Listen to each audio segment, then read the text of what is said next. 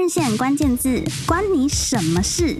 每周三十分钟，我们一起聊聊国际时事。各位听众朋友，大家好，欢迎收听《换日线关键字》节目。我是华人线主编林新平，我相信会收听我们节目的朋友，一般都对国际趋势和时事比较敏感。当然，在台湾，我们最常透过新闻接触到的资讯，多半还是围绕在欧美或者是日本这一些我们相对比较熟悉的国家。而华人线作为一个连接世界各国作者的媒体平台，希望可以扮演一个米平资讯落差的角色，带给大家更多元的国际观点。所以今天的关键字呢，就想要和大家聊一聊一个和我们一样在亚洲。但是大家恐怕不是那么熟悉的邻居，就是缅甸。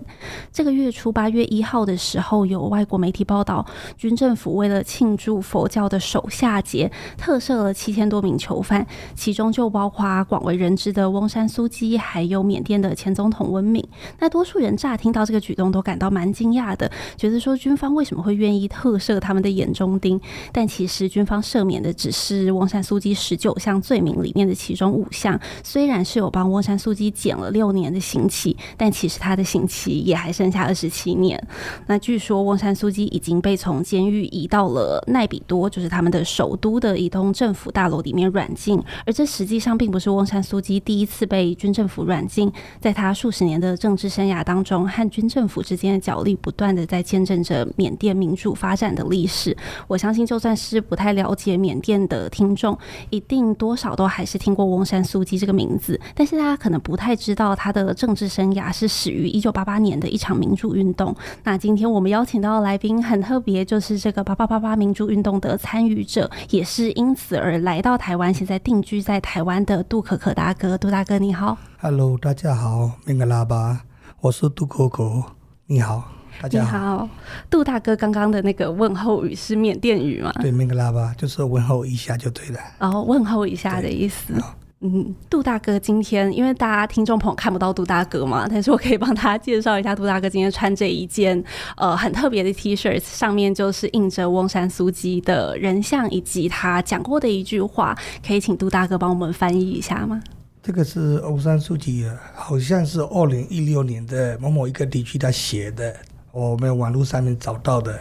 他说那个为了民主的道路要成功，说我们要继续的努力为。从前走就对了，嗯、最下面是写着翁山苏姬的他自己的签名就对了。是，我再介绍一下说，我是在二零二一年军变以后，在台湾那边的缅甸华侨那边是我自己的成立一个是台湾声援缅甸联盟，我是一个负责人。是，所以我们是在新北市中和区华新街那边是每一个礼拜都礼拜天都是会我们会义卖，嗯、这个义卖是我们会。赚的钱全部都是捐给缅甸的灾区，为了缅甸的事情，要台湾的人们要知道，或者是全世界要知道，所以说我们是带一个团体做得起来。嗯，所以我我是台湾声援缅甸联盟的一个负责人。然后今年的八月一号开始，我们又办一个协会，就下来台缅公民协会，这个是我们要未来是我们缅甸给台湾的呃学校的学生们吗？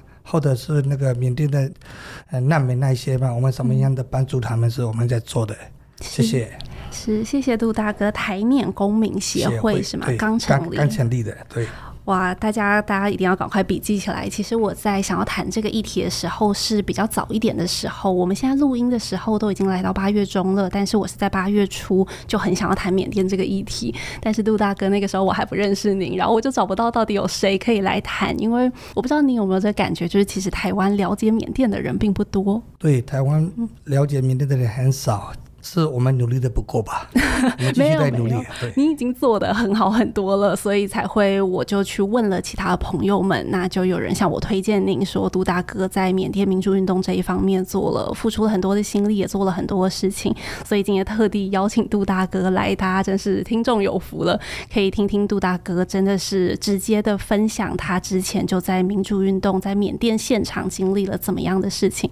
那可以请杜大哥跟我们讲一下，到底呃，我相信。大部分人并不知道八八八八民主运动是什么。在一九八八年的时候，缅甸发生了什么事情？其实我的身份是比较特殊，嗯，因为我爸爸是军人，我出生在军队里面，长大在军队里面到二十一岁，所以我认为，然后是我出生的时候是缅甸是一个共产国家，我会看书很多，几乎都是共产党的书就对了。但是我一九八五年高中毕业以后，我第一次看到是外面的世界。外面的世界的意思就是我在军队里面是长大的，嗯，偶尔我有一个月才去出去外面市区呀怎样，所以说我并不了解。我大学一年级才开始认识的阳光大学是什么样的自由，什么样的开心快乐，我开始会了解到这个叫做缅甸的另外一个世界。然后那个时候缅甸是几乎都是贫穷的国家，但是是算是开心快乐的。但是突然，那那个时候的那个军政府，那个共产党的政府，那个总统叫李温，嗯，他突然宣布说是缅甸的缅币那个一百块的，他取消掉，好像是一九八五年吧，嗯，那个时候为为了要很多人逃税这意思，然后是一九八六年底的样子，十一月对，说带弄的新钞，他又把它又取消掉就对了，变成那一个一个废纸就对了，嗯，所以我们所有的。变成是台湾，比如说，诶五十块的、一百块的，大家都可以用的那些纸，都是我们不能变成浪费一个纸就对了。了嗯嗯。所以说，大家的所有的老百姓都是没有办法为生活下去，开始为路上街头开始抗议。嗯、那个时候是我并不参加这个的活动，我在看是我自己在军队里面而已。但是有一天，我的就是我们军队里面的有几个同学，我们去阳光大学里面。看一下，学生都在抗议。我说为什么他们为什么要抗议？说去看看，说大学的那个礼堂里面一直要民主，然后说他们想要是要选举，人民出来再选举就对了。刚开始我说是他们在干嘛，我一个一个在问，问完以后是跟他们在一起，我越来越有兴奋，都是兴奋而已。但是过个一两个小时以后，是大学里面是所有的军车都跑进来，嗯，开始会抓我们打。嗯我开始会吓到，说是，诶，怎么这么严重？军人是不是要保护国民吗？嗯，是保护学生吗？为什么会打他们呢？嗯，说我们跑。嗯，那个时候说，我我觉得很痛苦，很难过。嗯，回家去给爸爸问，我爸爸是军方的。对，我们吵架吵到很凶。嗯，后来那天开始，几乎是阳光的，每天都嘛在看一个地方，嗯，我开始去参加，开始会了解。所以那个时候慢慢慢慢的，我是。民主运动的就对了。哇，那那个时候杜大哥回家跟爸爸讨论这件事情，爸爸是怎么跟你解释的？爸爸说军方是对的，他也是大概军队里面已经三十几年嘛，嗯，所以他他说这个是对的，因为为什么这个纸钞那个钱都是为什么会作废掉？他说很多人会逃税，嗯、国家没有钱，他必须要这样做的。是，爸爸说那个时候这样想过，嗯、但是我说为什么会打？嗯，学生为什么会杀？人民说，这个时候开始的时候，我跟爸爸是开始会吵架，不讲话，就是这样子。嗯，那爸爸后来的想法有改变吗？他改变是什么时候改变？是他大概后来他又去大陆，大陆回来的时候是军方派的嘛？嗯，他去大陆，这是一年是两年，我不晓得。受训是？受训历程那种的。那回来的时候，他们去泰国玩。嗯，他们去泰国玩大概五天，他开始吓到说。诶，缅甸的一个狗逼的泰国为什么会那么进步啊？为什么会那么不一样的？他开始会改变一些些，嗯，然后是我爸爸退休完以后是，最后是他有给我讲一句话，说是那个时候是我高中毕业以后我要考军校，嗯、是因为我是军人的儿子嘛，我必须要考，是，但是有规定吗？不是不是哦，爸爸希望你可以，不是好，我想要、啊、你自己想要，对，嗯、但是我想要的时候是。我们也是爸爸的一个长官啊，怎样啊？说某某一个推荐我去叫他去签名就对了。嗯，第一年我去考考不上，很奇怪，我的成绩很好，为什么会考不上？杜大哥是仰光大学的，对对对，最好的大学，对对，对，对，然后你还考不上？对对对对，嗯、然后是第二年是我去叫他去那个长官去推荐的签名的时候，他在笑。嗯，因为我的年龄快要那个十八岁以后是不能再考了。哦，所以说你不管你再考个十次，你会考不上。我说为什么？你不管怎么考的，你你爸爸为你在考级单是把他拉下来就对了。为什么爸爸不希望你从军？对，我爸爸，他一直站在军方那边，但是最后是他退休以后才他讲说是，他也是被骗到军方来的哦。然后说他也不希望他的儿子也是在军方里面这样弄的。嗯，这是后来才来讲的。哇，为为什么呢？是因为他在军方里面工作，有看到一些他不能认可的事情吗？这个是我比较不了解了。嗯，讲真的，但是他也是，嗯、以前也是，他也是，我听过说，我一直批评过欧山书记就对了。哦，是他，比如说欧山书记嫁给一个老外嘛？对，所以说这个是他不爱那个缅甸人，对的，因为是我们他老爸说我们国父，嗯，为什么嫁给一个？我爸爸批评的，我有听过的，嗯嗯，这样子，嗯，哇，所以有，呃，杜大哥是从大学的时候，因为偶然的看到有其他学生在抗议，然后你才慢慢的去了解发生了什么事情。本来可能还没有那么激动的，但是因为军方的人进去这样子对付抗争的学生，让你觉得很不公平，然后也因此而才走上了抗议的路吗？对，有，嗯，然后我更。我忘不了的那一天，就是我每次都想到我会哭，嗯，因为我有看过我的前面，嗯，因为那个时候是有宵禁嘛，晚上九点到早上六点不能出去外面，嗯，是坐火车跟军军车以外，是，但是我们学生学生们也是年轻人们也是阳光市政府前面一个广场那边，每天都嘛去抗议，每天都嘛去抗议，那。市政府那边的那个军方也是，我们就是又没有麦克风啊，没有喇叭，嗯、但是他是用大的喇叭，是放个军歌就对，军的。哇但是我们还是比他们更大声就对了。嗯、但是有一个晚上，军方说是给我们半个小时时间，以后没有离开的话会扫射就对了。他会拿枪扫射，所以是真的会死人的。对，然后他说十五分钟、十分钟、五分钟，他说倒数十五秒。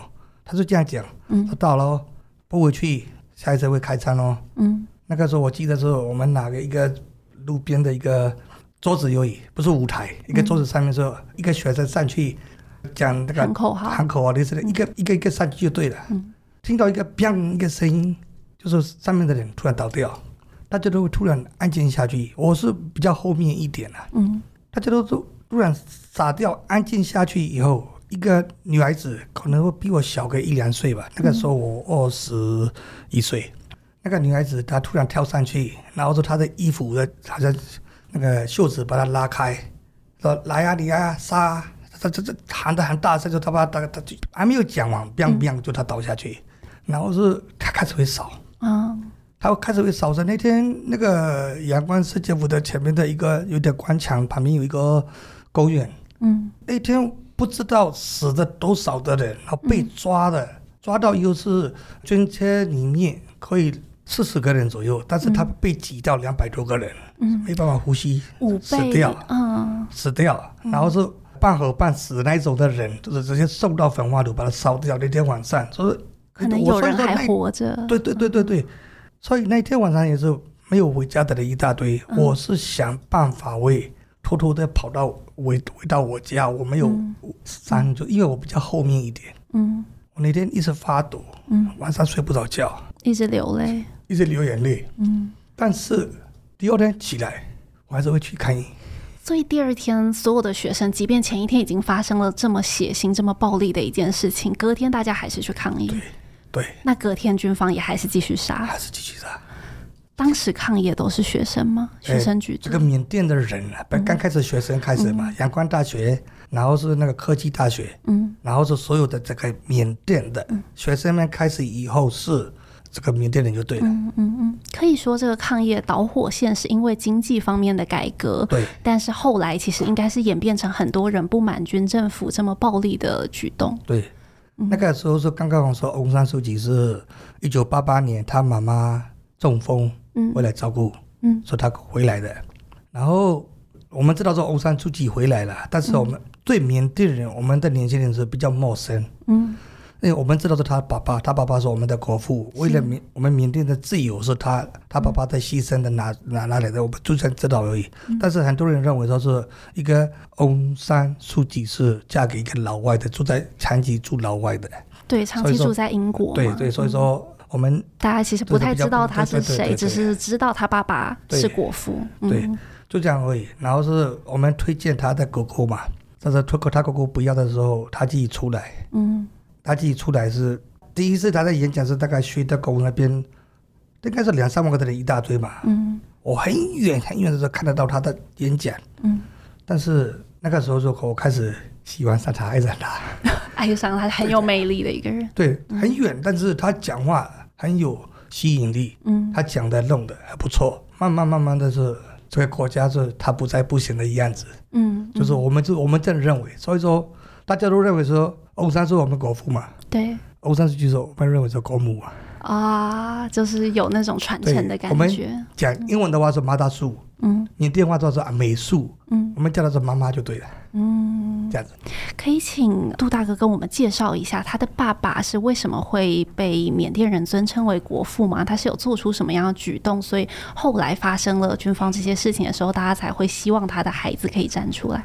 其实我们缅甸是以前是一个国王的嘛，嗯，然后是那个英国的变成。手下嘛，嗯，英国的下面。刚开始是那个翁山是一九一三，翁山将军是一九一三年的出生的，嗯，然后是他在大学的时候也是仰光大学，很多是我们缅甸的所有的很有名的政治的人，几乎都是仰光大学出来的，嗯，这个是我很骄傲的。他那个时候是为了缅甸要英国的下面要自由，他一直推广。然后他要去那个不是海南岛大陆那边，他去训训练，三个多月，然后就是三十个军人嘛，然后就偷偷的回来。刚开始要是那个英国把他打打出去嘛，后来是日本来打就对了。然后是一九四七年的时候，他我们已经他已经讲好是大概什么时候会有缅甸会独立独立的时候，英国人方面讲到说缅甸有很多的。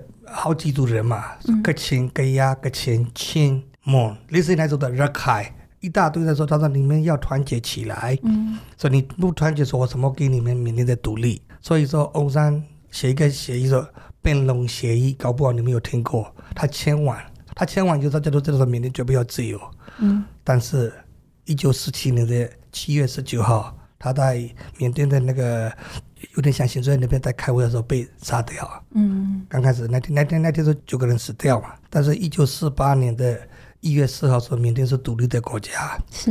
一九四八到一九五八那个时候，是缅甸是算是亚洲里面是最有有钱的、最有经济最好的一个国家。嗯。但是很多太有民主嘛。对，是国那国会有常常会吵架啦，那个、嗯、那个是那个票是这个党跟这个党是五五坡嘛，嗯，比较不稳定的时候，那个时候的总理说是到那个给军方给他管一下就对了，大概几个月，嗯、然后是给他民主就对了，不是，然后就给他选举就对了。那个时候的将军是叫李温，嗯，他刚开始是要管个半年十十个月而已，但是一九六二年的时候他开始为我。他为那个军变以后是第一次军变嘛，嗯、所以缅甸是变成他就要他一个独裁者就对了。本来是民主国家，结果这一军变之后就变成独裁专制。对，然后是一九七零年的开始，他说要共产国家就对了。嗯，那个时候亚洲最有钱的一个国家，最有丰富的一个国家。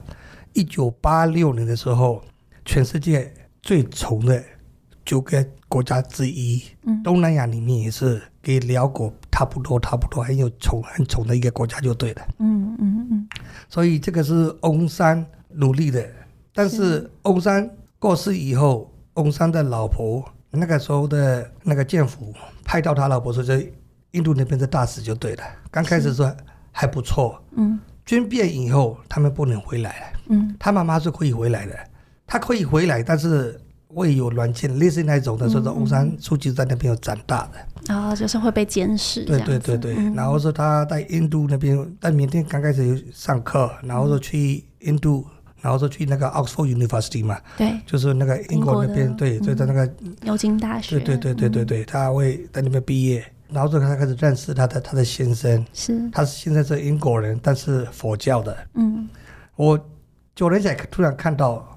你为了你们节目嘛，我翻嘛，嗯，嗯他们两个的有写那个情书吗？情书嘛，所以 一百八十七封。哇，你全部看完？没有没有没有，我我们没有看到了。他一百八十七封里面，欧山书记讲的说他是翁山的女儿，嗯，国家需要的时候，她如果说结婚的话，她必须要回去回去，然后是。他家里可能会放弃掉，嗯嗯，都优谁会优不是放弃啊，优先就对了，嗯，我优先给缅甸就对了，嗯，那个时候就我说吓一跳，说说他那个时候的心还在缅甸就对了。是，这个是很少人会知道嘛，这个事情。没错。对，嗯。然后一九八八年的，她妈妈中风了，她回来照顾的时候，她老公她的十五岁跟十一岁两个小孩还在缅甸。嗯，呃，在英国。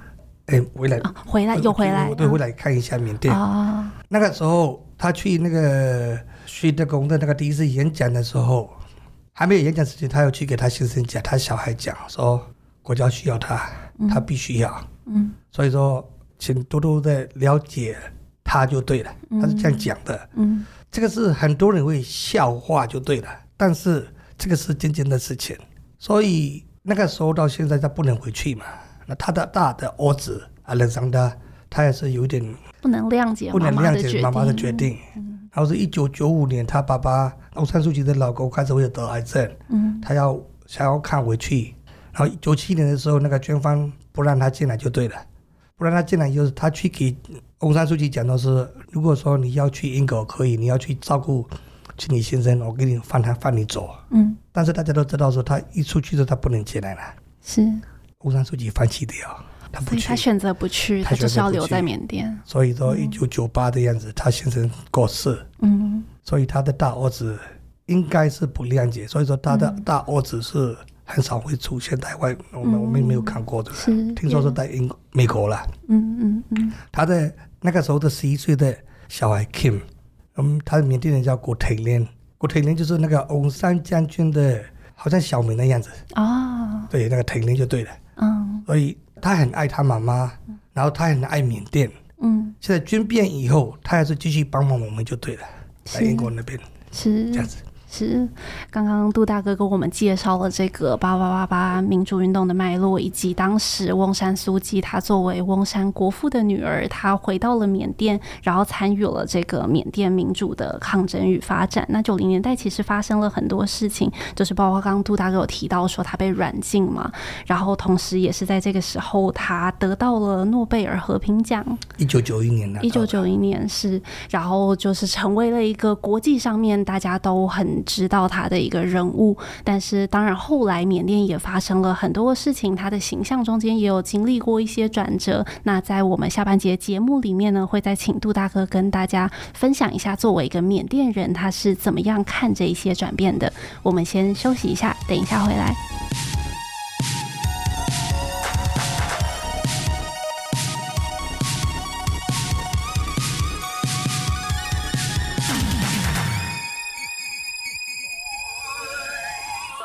大家好，欢迎回到《换人线关键字》节目。我们在上半集的节目里面呢，由杜大哥跟大家介绍了一下，呃，八八八民主运动，包括他自己参与的这个历程，以及在这个民主运动上面第一次见到了他的算是女神嘛，就是翁山苏姬。那当然也跟我们讲了这个翁山苏姬她是怎么样进入到缅甸的政坛。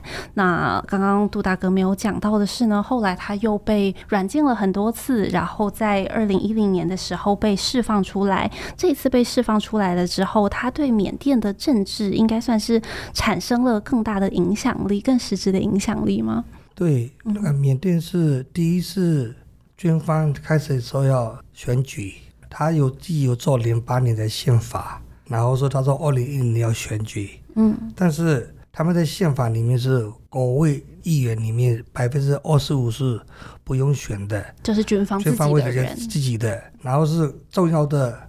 投票的话，一定是百分之七十六的，所以说很难。嗯，这第一点。然后是军方自己有做的党，共法党啊，谁，你有听过吧？所以说，变成好几个党，是变成你你一个党可以拿到百分之七十五是不可能的嘛？是。然后所以说，二零一零年选举，欧山书记的党他不参加的。嗯。他会抗议就对了。嗯。但是中间有翁山书记给军方。有协调好几次以后，是二零一零年的第一次选举，有那个 NLD 党没有参参加，所以说军方的党国发党会比较大胜的，嗯，所以他们会当政府，登省会那个一个军方的军人，他会呃衣服嘛换个衣服，就是当然当总统就对了，嗯嗯，然后是他们自己在做那个翁山书记给协调完以后，是国会有那个四十二个位置会离烂掉以后。嗯选举，那个是为了那个让掉的那个四十二位的那时候，欧山书记突然要说他他要说选举，说大家都是很兴奋。四十二席全部都是他翁山书记二零一二年的时候第一次。见到国会就对了，第一次见到国会，第一次见到国会，对。不好意思，杜大哥，我先请教一下，当时为什么军方会愿意跟翁山书记谈判？是因为知道他对人民的影响力太大了？我有看过很多书，上面写的是不是这样子？嗯、因为国外的压力越来越大，因为缅甸的后面是支持是大陆、俄罗斯，在以外就没有了。嗯，所以说。很多事情要讲，啊，是要为了民主的时候，他没有办法为国际上面没有办法去，嗯、所以说他想要叫欧三书记要出来选，他这样做。哦、但是有一个零八年的宪法是我们讲说那个五十九第五十九条就对了，是欧三书记是不是说欧三书记的、哦、某某一个人，嗯，如果跟外国人结婚的话，对，所以他不能当总统就对了，嗯，类似那种的，嗯，这个都是他欧三书记全部都。后来他也是讲说说为什么他要去选举，为什么要弄？嗯，他自己都说我不强调，我一直抗议到底的话，是缅甸会越来越烂下去。是，为了缅甸的呃一个时代会越来越越差，是东南亚里面也是越来越丑。嗯，所以他他说为了国家说他说慢慢慢慢的军方他会给他慢协调好就对了。嗯，所以他就这样想，他他改变一大堆的。嗯，所以说比较。喜欢民主的人是欧山书记改变掉了，很多人不喜欢。嗯，但是他这样做的。嗯，二零一二年的开始嘛。嗯，然后说二零一五年的时候，他的党选。嗯，所以那时候也是大胜嘛。大胜以后是他没办法当总统，但是另外一条法律，他说他可以他自己讲说，我不当总统，但是总统的上面我可以当的。这国务资政就对了，类似那种的。嗯，嗯，国务资政就还是我记得他之前有做过议员嘛，然后做了国务资政，后来又有当过外交部长。而且其实虽然不能当总统，但是很多缅甸人应该还是把他当成实质的精神上的领导人。对对对对对，大家都是知道说，呃，总统是翁山苏姬在下面，就是其实总统还是翁山苏姬的算是队友嘛。对呀、啊，嗯，然后是零八年的宪法里面。国防部长、内政部长，还有边界是，我们明天很多边边界部长，类似那种的，全部都是不用选的，都是军方的，军方的，嗯、这个是很不好的。好，嗯，期待我没关系。好，所以刚杜大哥的解释是说，呃，军方他也是希望可以获得一些国际上面的认可嘛，所以他就是跟翁山苏姬有一些协调。那翁山苏姬为了要为缅甸争取更多，所以他可能也做了一些妥协。那这些妥协并不是所有人都认同。杜大哥你自己是怎么看？你会觉得这是必要的妥协吗？我认为是必要的。嗯，我以前是我跟那个我的老大，我的不是我的长辈他们。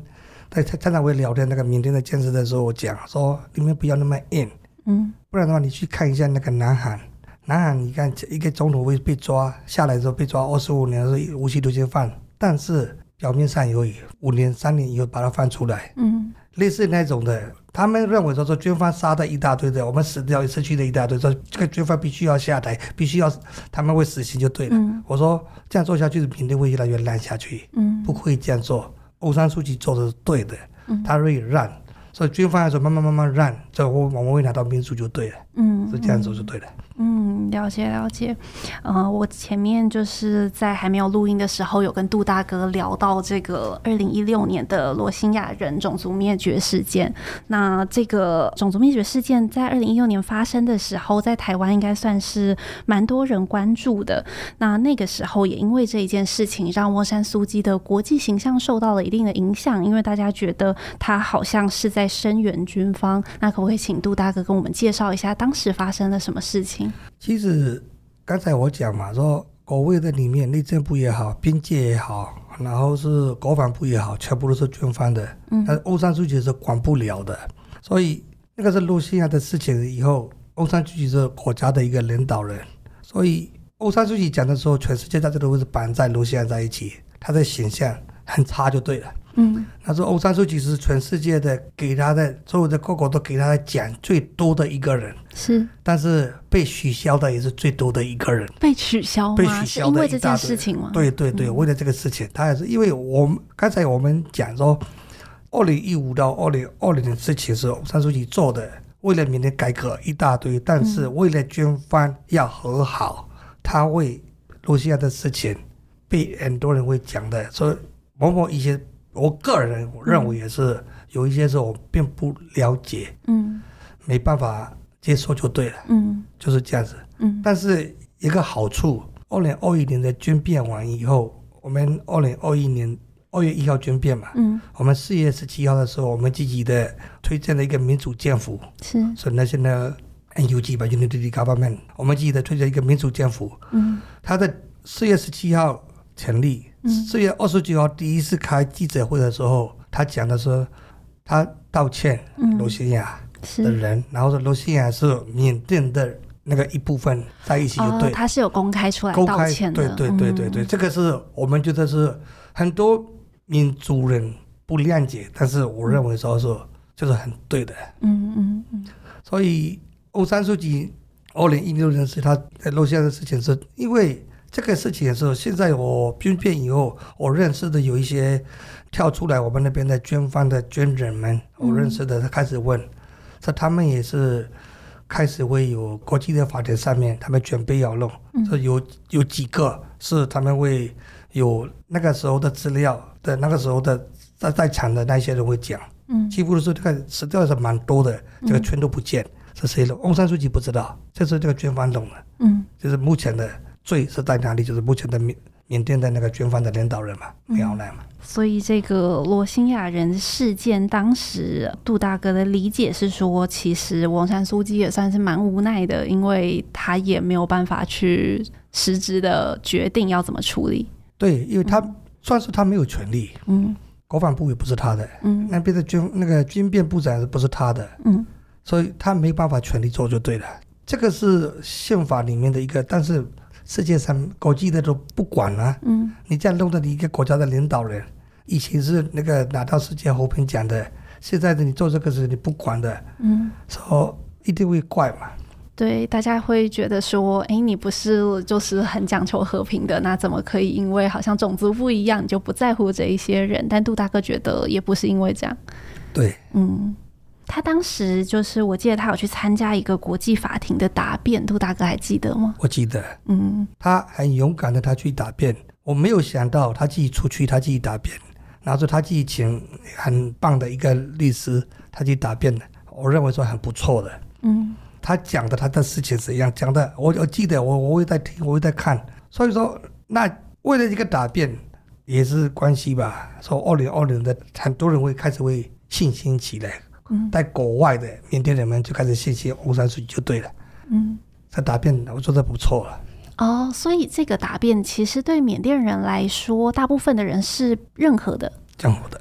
哦，所以算是有激起大家的信心。这个答辩具体的内容，杜大哥还记得吗？哎，有点忘了，有点忘了。但是也是那个非洲的，好像一个国家告的嘛，对，冈比亚嘛，对，在冈比亚告的是那个嗯，少数人民把杀那个罗兴亚杀的事情嘛，是欧山书记解释的。嗯，然后是那个答辩好像是前一年嘛，他说继续在打嘛，嗯，但是那个军方要下去，他不去啊，他不出，嗯、没有再出去啊。嗯嗯嗯。二零一六年的这一件事情有非常的影响他在国内的形象吗？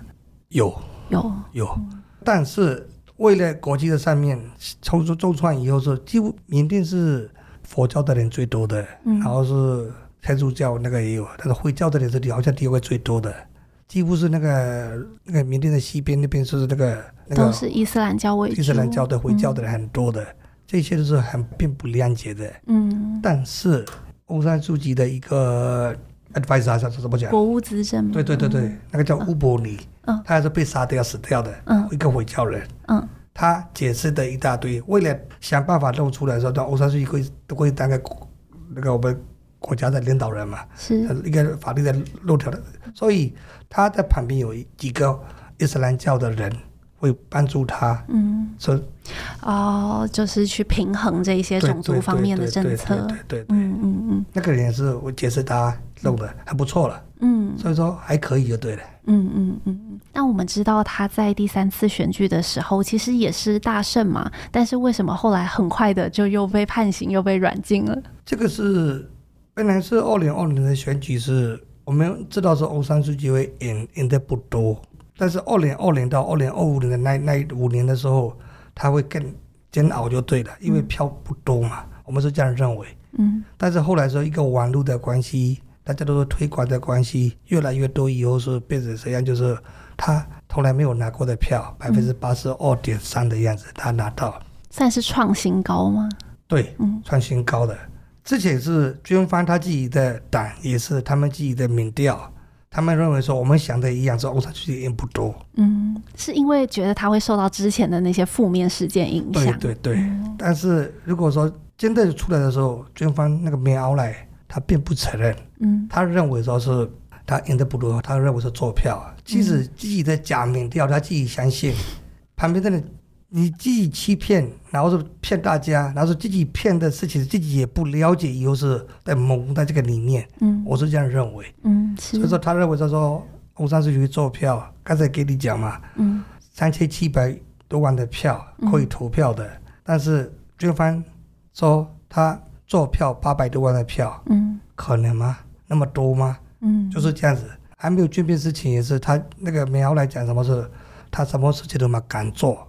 我们开始担心，嗯，但是这一点是最后是我们有一点，呃，太可惜了。嗯、我们明明就知道是会军变，欧山书记太相信军方，或者是太相信那个自己就对了，嗯，所以说被二零二一年的二月一号军变，嗯，军变又是也好，为什么是我们一辈子这个军政府那个独裁者我们打不赢的，嗯，这一次是我们。会一定会赢就对了，嗯，因为我们我是一九八八年的学生，我们缅甸是一九六二年开始军变，是，和一九六二年、一九七二、一九七七、一九八八，然后是一九九七、两千零七年，一直我们是抗议的民主运动的蛮有名的，嗯，但是八八年是最大的，对，但是八八年的那些我们那些人就是逃到国外一大三十几个国家，嗯，这些人们继续在工作，继续在生活，但是。为了国家难，全部都跳出来，嗯、想办法为所有的各国的国家都说我们就团结起来。嗯，然后说我们有网络在，八八年时候没有网络就我们死的输掉了。现在就网络在，说我们慢慢慢慢慢弄弄到是第一次弄到说我们自己的民主政府，民主政府有时候我们自己弄个 PDF。刚开始的时候我们什么都没有，open 的抗议，不行的话这样弄，变成实际上就是军方。独裁者说：“我们必须要这零八年的宪法也不见啦，嗯，所以国会的二百分之二十五也不见啦。说你你你继续带军变嘛，没关系，有没有好处啊？嗯，我是这样认为，嗯，所以所以现在也是昨天在我们听到一个 NUG 的国防部的讲的，现在那个缅甸的大的三个市区嘛，仰光、曼德勒、那个纳比多三个是看起来是那个很平静的，没什么事，自己在伺候自己的，嗯，但是。”缅甸是其他的外县市的百分之七十五是，我们很不安静的，每天都嘛打架，嗯，对不对？打仗，嗯嗯，他慢慢慢慢为军方会收下来，他们输的越来越多，所以很快了。这次是我们是我们非常的有信心啊，非常有信心，啊。对对对对对对。杜大哥是觉得说，军方政府在这个民主的浪潮之下，会慢慢的失去他本来的影响力。对，所以军方也是刚才。第一次开开开开始的时候是八月一号，嗯，他那个缅缅甸的特色特色那边是我们刚开始看到说，诶，欧山素季放出来了，那个总统翻出来了，结果不是，三十七年里面他减掉六年，嗯，总统十二年里面减掉四年，有意义吗？嗯，也是被关啊，有用吗？没有用嘛，嗯，军方慢慢慢慢的他自己想要，他也是国际的舞台上给他看，嗯、然后是军变两年半里面他特色。已经有五十，嗯，五十里面是已经放出来的五万七千多个人，但是正式犯没有百分之二，其他都是抢劫啦、杀人啦、强奸啦，类似那种的人犯，那那种的人把他放出来的，嗯，国家会安定吗？没有，不可能嘛，嗯嗯，他是给国际上面说我我他是一直犯，但他犯的人不是正式犯的，是，所以说欧山素季的牌他露出来。他认为说，他慢慢慢慢，他开始会输了嘛。嗯。后来是前上个礼拜，我们民主政政府的总理也在记者会上面讲，嗯，说今天欧山书记放出来，没有放出来，对我们的打战没有影响。嗯。我们必须要打下去。我们认为说是疫情是二零二零年事情是，这个国家是没有欧山书记不行的，是我们一定会靠他的。嗯，但是二零二一年军变以后，是欧三书记不在已经两年半，我们自己有我们自己站起来了，我们自己有我们自己团结起来了。嗯，这个缅甸从来没有团结过的，所有的帮派、客人班、克勤班。洛开帮全部包括那个罗西亚，嗯，在我们在团结在一起，嗯，不分种族，对，不分种族就对了，这个是对传者的意思，所以这个军变对我们有好处，嗯，所以这个是欧山书记不在，我们还是会成功下去。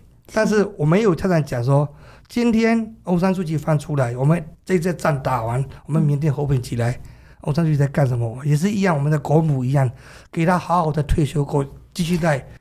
他的家里，他的所有的他的 family，、嗯、我们会照顾他，嗯，说让他安心的日子，我们会照顾就对了，这、嗯、我们的想法。嗯嗯嗯，这也是陆大哥现在在台湾推广的嘛，就是要希望台湾可以声援缅甸。台湾声援缅甸联盟，对，我们会这样子。嗯、台湾声援缅甸联盟是我们做的是那个，我们想办法为。缅甸人们，华新街那边的缅甸人们有没有办法捐钱？嗯、这些钱都是缅甸的难民们。嗯，因为缅甸军方一直轰炸的，你有听过吧？嗯，说死掉的一大堆的，还跑的一大难民的越来越多。很多逃到国外，所以是要支援他们。可以，国外在泰国那边、那个印度那边一大堆的，但是在缅甸里面没办法逃的时候，比如说今天三峡，嗯，缅甸会在恩施。啊，后天会在那个，但是一直跑跑那些就是下大雨是没有办法为地方的时候，他们的生活，我们想办法会照顾他们，嗯，所以就对了。所以我们不是说我们有全世界有三十二个国家的那个 NUG，我们说 NUG 合法的一个团队就对了。嗯，所以那个 NUG 下面的所有的人，新加坡也好，泰国也好，连那个你那个美国、英国都是一样啊。我们就有分下去，有时候我们想办法为。刚开始的时候，我们认识的人就捐，现在不是说 A U G 为下面是这个钱要捐到哪里的时候，我们就很拼命的想办法会弄就对了。嗯，所以明天的事情，台湾我知道的很少，我会继续在努力。嗯，但是这个努力的以外，我们缅甸的要想办法为我们这个打仗为赢完，有时候缅甸要要站起来，我们继续在努力当中。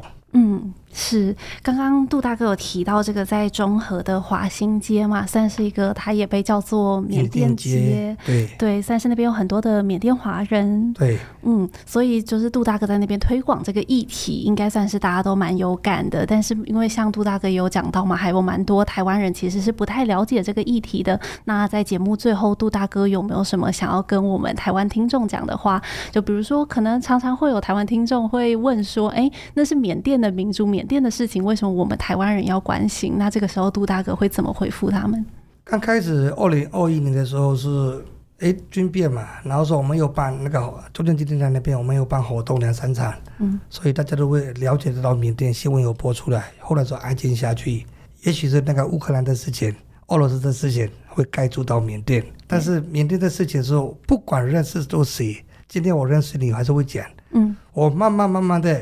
看到谁，我还是会讲就对了。我的工作，我的设计师，类似那种的，我全部都会讲。嗯，也是一样。我某某一些朋友带我们去去哪里演讲，高雄也好，云林也好，我想办法会去。嗯，但是我努力的带台湾人们都是不太够，我继续在努力当中。是，但是另外一个事情，刚才陆队长说，缅甸的华人。那个以前是你没有听过，是缅甸缅族人跟那个排除排华给排华，的你没有听过？有听过。但是这个二零二一年以后是有讲过，有几个华人很多呃有牺牲的几个学生嘛，你你有听过吧？嗯。就是那个华人的牺牲的那个学生们，为了他们是讲的是他们是华人，但是他们是在缅甸出生的，是缅甸的米，是缅甸的水，嗯，他们也是缅甸人，嗯，所以说。今天伊斯兰教也好，罗兴亚也好，华人也好，没有，全部都是，几乎是出生缅甸长大的。嗯，我们要救回来我们一个缅甸的国家，是这样子。谢谢。谢谢杜大哥。那我们的听众朋友，如果对缅甸还有兴趣，或者是想要更了解杜大哥故事的话，因为其实今天很可惜啊，我们节目的时间比较短，所以没有让杜大哥多分享一些他自己的人生故事。但其实杜大哥之前有参加过其他的 podcast，其实有讲过他的蛮完整的，就是怎么样的到台湾来的这个故事。那我觉得也是非常的精彩，所以之后大家欢迎可以留言告诉我们，就是对杜大哥还有怎么样的问题。那如果说想要找到杜大哥的话，有没有可能？有台湾声援缅甸联盟的那个一个脸书上面。脸书。对，但是呃是缅甸文比较多了。哦，我也会播那个中文跟缅甸文就对了。嗯。我会再继续再努力多多播一些中文就对了。然后。刚开始我讲嘛，说八月一号开始下来的台民公民协会，嗯，这个也是我们以后是我们可能会有部落客会做，嗯、所以这以后会会看得到就对了。嗯、我想办法为那个缅甸的新闻会是台湾人看到就是我继续努力的介绍就对了。嗯、谢谢大家，谢谢杜大哥，那就期待杜大哥帮我们把更多缅甸文的资讯可以翻成中文，让更多关心这个议题的台湾人可以了解。那如果说大家还有任何的问题的话，也都欢迎在留言在我们节目下面让我们知道。今天的节目就到这边结束了，我们下次再见，拜拜，拜拜，谢谢，谢谢杜大哥。